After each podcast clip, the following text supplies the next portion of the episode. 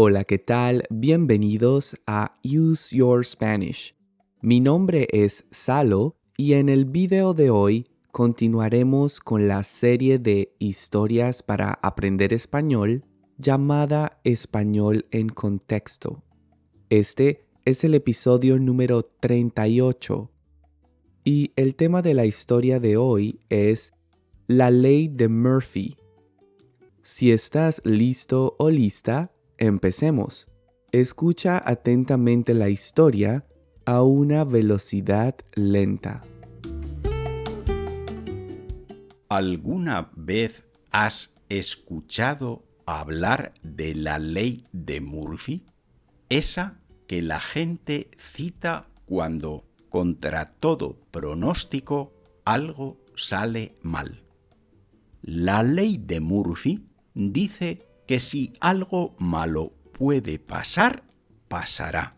Y aunque puede sonar pesimista, si prestas atención, te darás cuenta de que esta ley se cumple incluso en situaciones muy simples de la vida diaria. Por ejemplo, la tostada que se te cae al suelo exactamente por el lado de la mantequilla. O cuando estás en el banco y eliges la fila más corta, pero termina siendo la más lenta. O cuando por fin te acuerdas de llevar el paraguas porque ha llovido durante varios días, pero precisamente ese día no llueve. En fin, podría seguir con los ejemplos y no acabaría nunca. He sacado este tema a colación porque recientemente viví en carne propia una situación inusual que me hizo pensar en este tipo de coincidencias a las que la ley de Murphy hace referencia. Resulta que necesitaba renovar mi pasaporte con urgencia, pues ya habían pasado los 10 años de validez que tiene este documento y tenía que viajar. Llamé a la oficina encargada de este proceso y me dieron una cita para la semana siguiente. Yo me pongo nervioso en esas citas pues soy algo vanidoso y me gusta quedar bien en las fotos para los documentos. En fin, lo increíble de esta historia es que la noche anterior a la cita tuve una reacción alérgica muy fuerte, quizás por el polvo o el polen no lo sé. El hecho es que empecé a estornudar descontroladamente. Me picaban los ojos y la nariz y tuve que levantarme e ir al baño varias veces a lavarme la cara. Al día siguiente me miré en el espejo y no podía creer lo que veía. Tenía los ojos hinchados. ¡Qué horror! A pesar de ello, no tuve otro remedio que ir a la cita así, pues necesitaba el nuevo pasaporte para mi viaje. Ya os podéis imaginar cómo quedé en la foto. Casi ni me reconozco.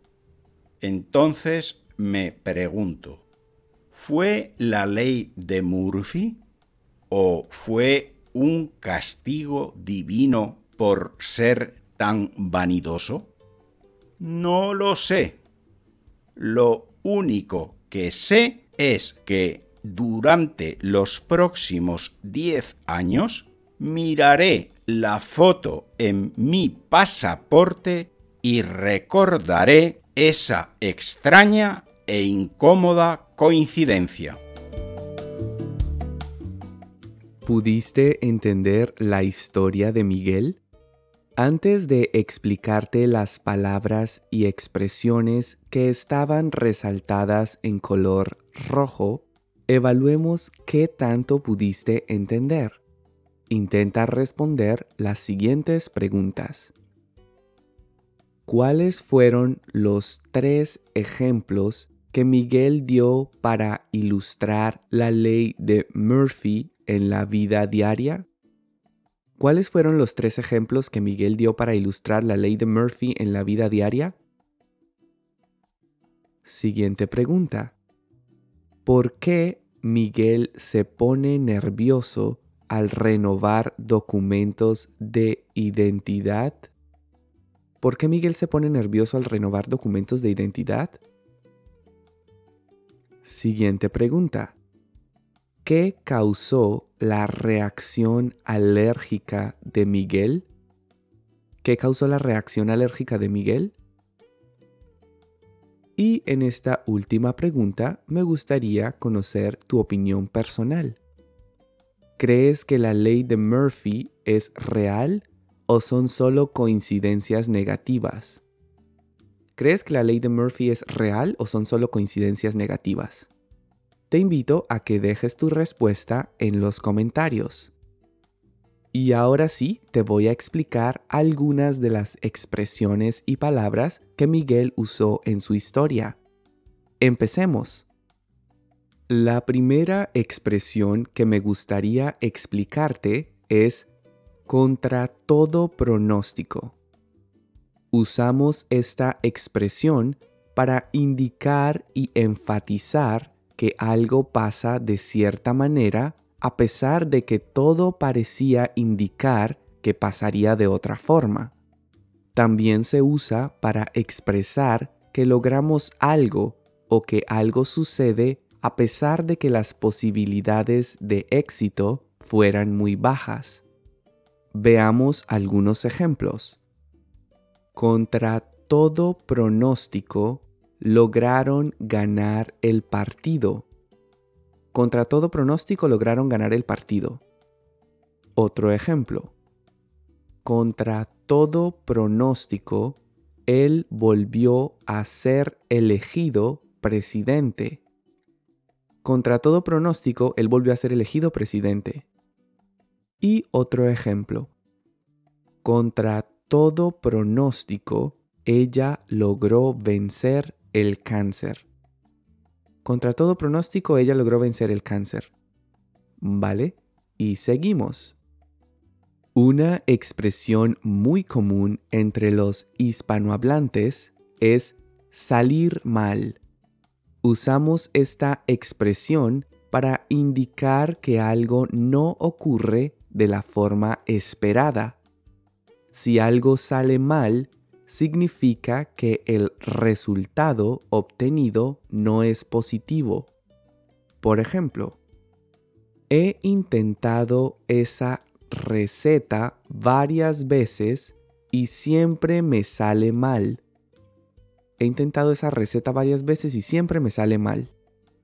Otro ejemplo. Si piensas negativamente, entonces todo te saldrá mal. Si piensas negativamente, entonces todo te saldrá mal. Y otro ejemplo.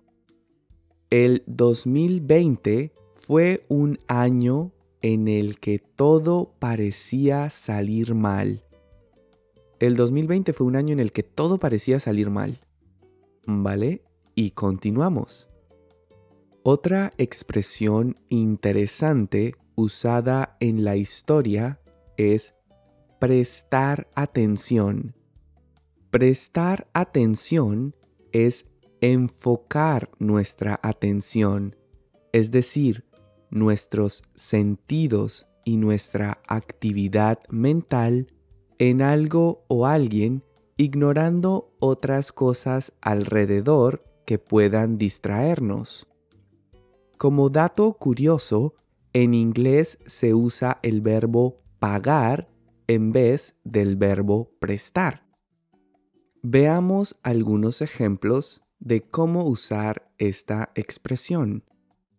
¿Por qué nunca me prestas atención? ¿Por qué nunca me prestas atención? Otro ejemplo. Deberías prestar más atención a tus hijos. Deberías prestar más atención a tus hijos.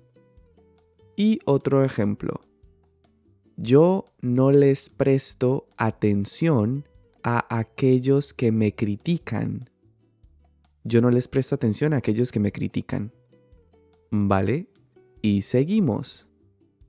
En su historia, Miguel usó dos veces la expresión en fin. Esta es una expresión muy usada por los hispanohablantes para resumir o concluir un tema, a menudo quitando importancia a lo que se está diciendo. Durante una conversación, la mayoría de las veces solo sirve de muletilla para terminar de hablar de un asunto y dar paso a otro, o para zanjar la charla. Por ejemplo, el viaje se canceló y estamos tristes. En fin, las cosas no siempre pasan como uno quiere. El viaje se canceló y estamos tristes. En fin, las cosas no siempre pasan como uno quiere. Otro ejemplo. Perdí mi móvil. Rompí con mi novia. En fin, un día muy malo. Perdí mi móvil. Rompí con mi novia. En fin, un día muy malo. Y otro ejemplo. En fin, ha sido un placer hablar contigo, pero debo irme. En fin, ha sido un placer hablar contigo, pero debo irme. ¿Vale? Y seguimos. Miguel también usó la expresión sacar a colación. Sacar algo a colación significa hacer mención de algo o de alguien relacionado con el tema de conversación, normalmente como muestra, prueba o justificación de lo que se está diciendo, o para dar paso a otro asunto relevante en la conversación. Veamos algunos ejemplos. Tú fuiste quien sacó este tema a colación. Tú fuiste quien sacó este tema a colación. Otro ejemplo. Él sacó a colación el problema de las pensiones. Él sacó a colación el problema de las pensiones. Y otro ejemplo. Siempre que discutimos, ella saca a colación mis errores del pasado. Siempre que discutimos, ella saca a colación mis errores del pasado. ¿Vale? Antes de continuar, quisiera pedirte un favor. Si te gusta mi contenido, déjamelo saber en los comentarios y regálame un me gusta. Así me ayudarás a que YouTube recomiende mis videos a más personas. Aprovecho esta oportunidad para agradecer a aquellas personas que me han apoyado a través de Coffee. Si tú también quieres apoyarme, puedes hacer una donación a través de este enlace. También lo encontrarás en la descripción del video. Y eso es todo. Continuemos con el resto del video. Miguel también usó la expresión en carne propia. Si vivimos o sentimos algo en carne propia, significa que lo experimentamos nosotros mismos de primera mano y de forma personal. Veamos algunos ejemplos. Cuando experimentas la discriminación en carne propia, aprendes a ser más tolerante y compasivo. Cuando experimentas la discriminación en carne propia, aprendes a ser más tolerante y compasivo. Y otro ejemplo. Cuando tienes hijos, sientes en carne propia las mismas preocupaciones que tus padres sentían contigo. Cuando tienes hijos, sientes en carne propia las mismas preocupaciones que tus padres sentían contigo. ¿Vale? Y continuamos. Miguel usó el adjetivo vanidoso o vanidosa. Este adjetivo puede usarse para expresar que alguien es arrogante o presumido. Sin embargo, con mayor frecuencia se usa para describir a una persona que se preocupa demasiado por su apariencia personal, como en el caso de esta historia. Por ejemplo, mi hermana es muy vanidosa se pasa el día mirándose en el espejo. Mi hermana es muy vanidosa, se pasa el día mirándose en el espejo. Otro ejemplo. Soy vanidoso, pero eso no quiere decir que sea engreído. Soy vanidoso, pero eso no quiere decir que sea engreído. Y otro ejemplo. Eres muy vanidoso, como para salir a la calle sin peinarte. Eres muy vanidoso como para salir a la calle sin peinarte. ¿Vale? Y seguimos.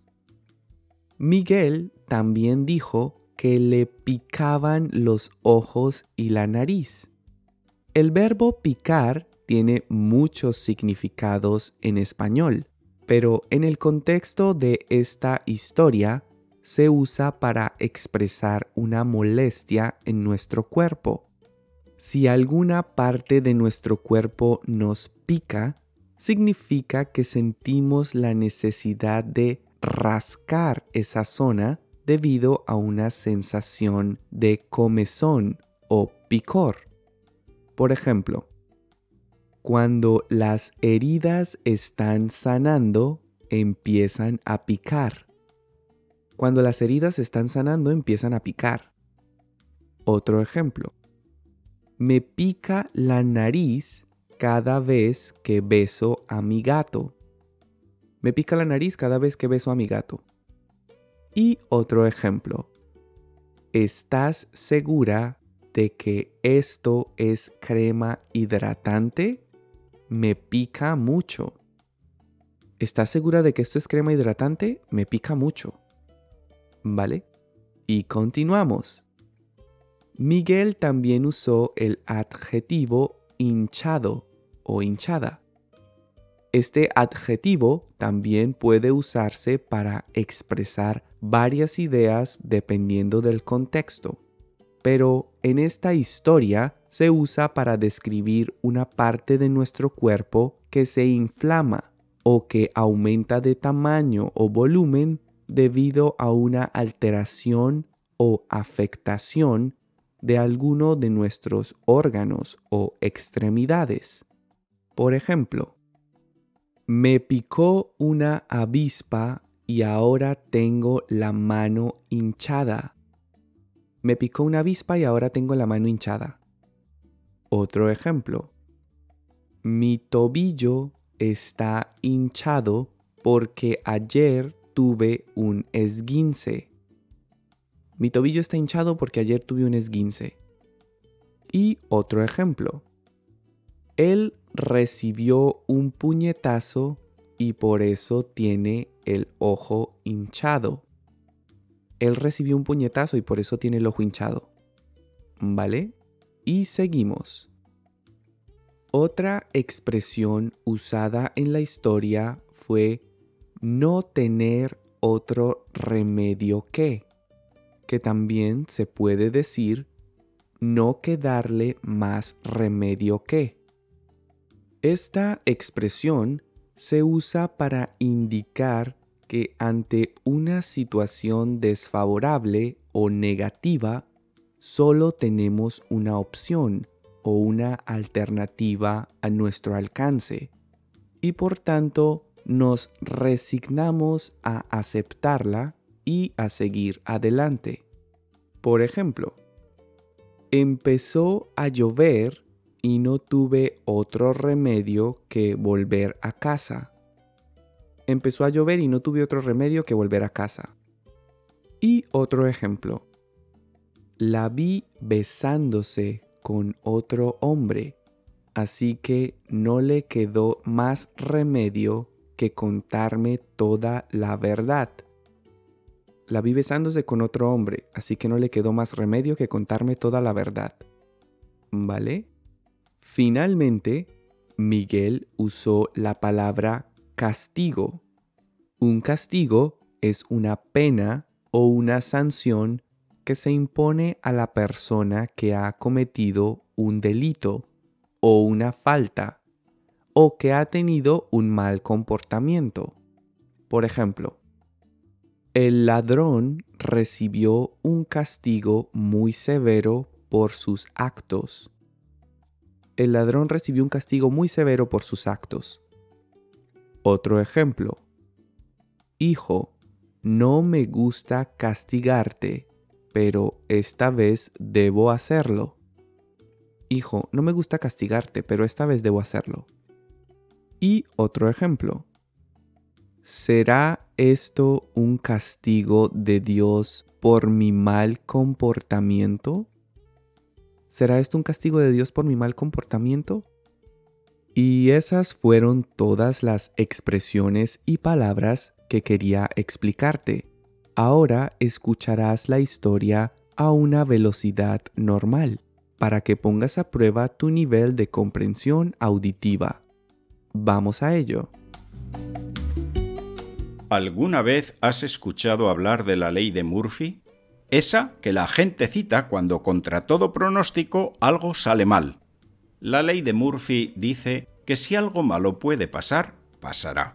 Y aunque puede sonar pesimista, si prestas atención, te darás cuenta de que esta ley se cumple incluso en situaciones muy simples de la vida diaria.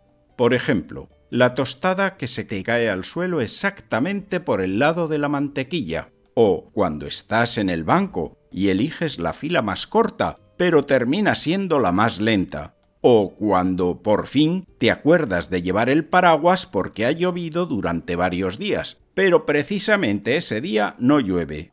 En fin, podría seguir con los ejemplos y no acabaría nunca. He sacado este tema a colación porque recientemente viví en carne propia una situación inusual que me hizo pensar en este tipo de coincidencias a las que la ley de Murphy hace referencia. Resulta que necesitaba renovar mi pasaporte con urgencia, pues ya habían pasado los 10 años de validez que tiene este documento y tenía que viajar. Llamé a la oficina encargada de este proceso y me dieron una cita para la semana siguiente. Yo me pongo nervioso en estas citas, pues soy algo vanidoso y me gusta quedar bien en las fotos para los documentos.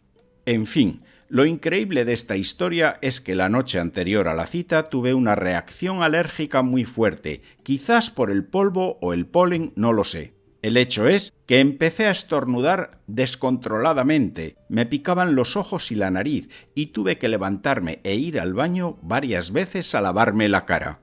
Al día siguiente me miré en el espejo y no podía creer lo que veía. Tenía los ojos hinchados, qué horror. A pesar de ello, no tuve otro remedio que ir a la cita así, pues necesitaba el nuevo pasaporte para mi viaje. Ya os podéis imaginar cómo quedé en la foto, casi ni me reconozco. Entonces me pregunto, ¿fue la ley de Murphy o fue un castigo divino por ser tan vanidoso? No lo sé. Lo único que sé es que durante los próximos diez años miraré la foto en mi pasaporte y recordaré esa extraña e incómoda coincidencia. ¿Lograste entender mejor la historia de Miguel? Espero que sí. De lo contrario, mira de nuevo mi explicación y repite el ejercicio. Ahora veamos las respuestas a las preguntas que te hice al inicio del video. La primera pregunta que te hice fue ¿Cuáles fueron los tres ejemplos que Miguel dio para ilustrar la ley de Murphy en la vida diaria? Y la respuesta es el ejemplo de la tostada, el ejemplo de la fila en el banco y el ejemplo del paraguas. La segunda pregunta que te hice fue ¿Por qué Miguel se pone nervioso al renovar documentos de identidad? Y la respuesta es, porque él es algo vanidoso y le gusta quedar bien en las fotos para los documentos. Y la tercera pregunta que te hice fue, ¿qué causó la reacción alérgica de Miguel? Y la respuesta es, quizás el polvo o el polen. Miguel no lo sabe. Y eso es todo por hoy. Espero que hayas disfrutado de este video y que hayas aprendido un montón de cosas nuevas.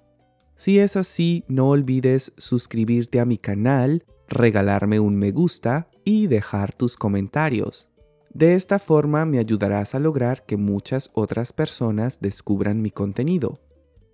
Gracias por visitar mi canal y nos vemos en una próxima lección. Hasta pronto.